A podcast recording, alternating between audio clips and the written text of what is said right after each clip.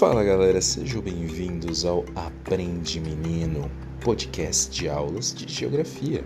Na aula de hoje nós vamos falar sobre as principais formas de regionalizar o mundo. Vamos começar pela, pelo conceito básico, que é região. O que, que é uma região? Em geografia, quando utilizamos a palavra região, estamos nos referindo a uma área que possui características únicas, características que a difere das áreas em volta. E regionalização é a ação de dividir áreas de acordo com algum critério.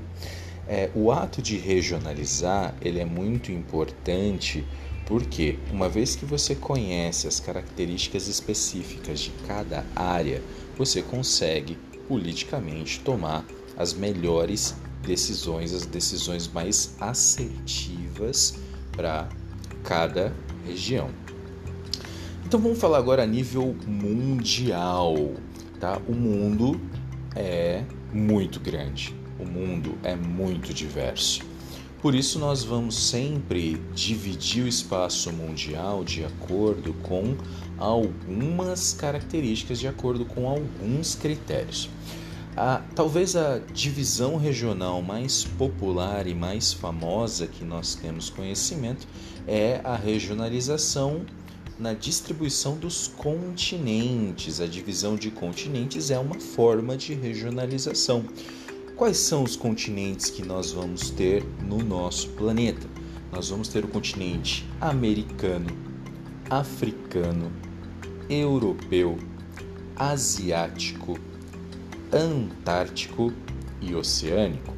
Esses são os continentes que nós temos no nosso planeta. Esses continentes, eles são divididos de acordo com critérios físicos uma vez que a gente está olhando para a localização de cada um deles.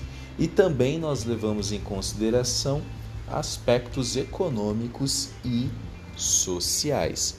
Falando rapidamente sobre as características de cada um desses continentes, continente americano, onde nós vivemos, ele pode ser dividido também em três partes do ponto de vista físico: a América do Norte, correspondente a Canadá, Estados Unidos e México, a América Central e a América do Sul, bloco onde o Brasil fica.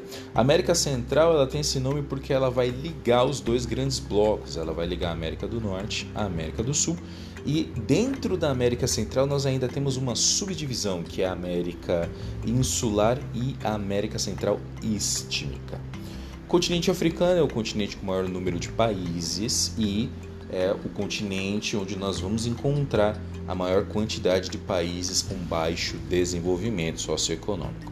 O continente europeu é o continente onde nós vamos encontrar a maioria dos países ricos e desenvolvidos.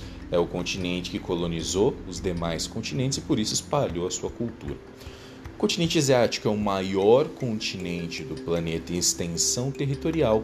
É nele que nós vamos encontrar a maior concentração populacional e a Oceania vai ser o continente descoberto recentemente, ele leva o nome de Novíssimo Continente, composto basicamente por Austrália, Nova Zelândia e outras ilhas menores.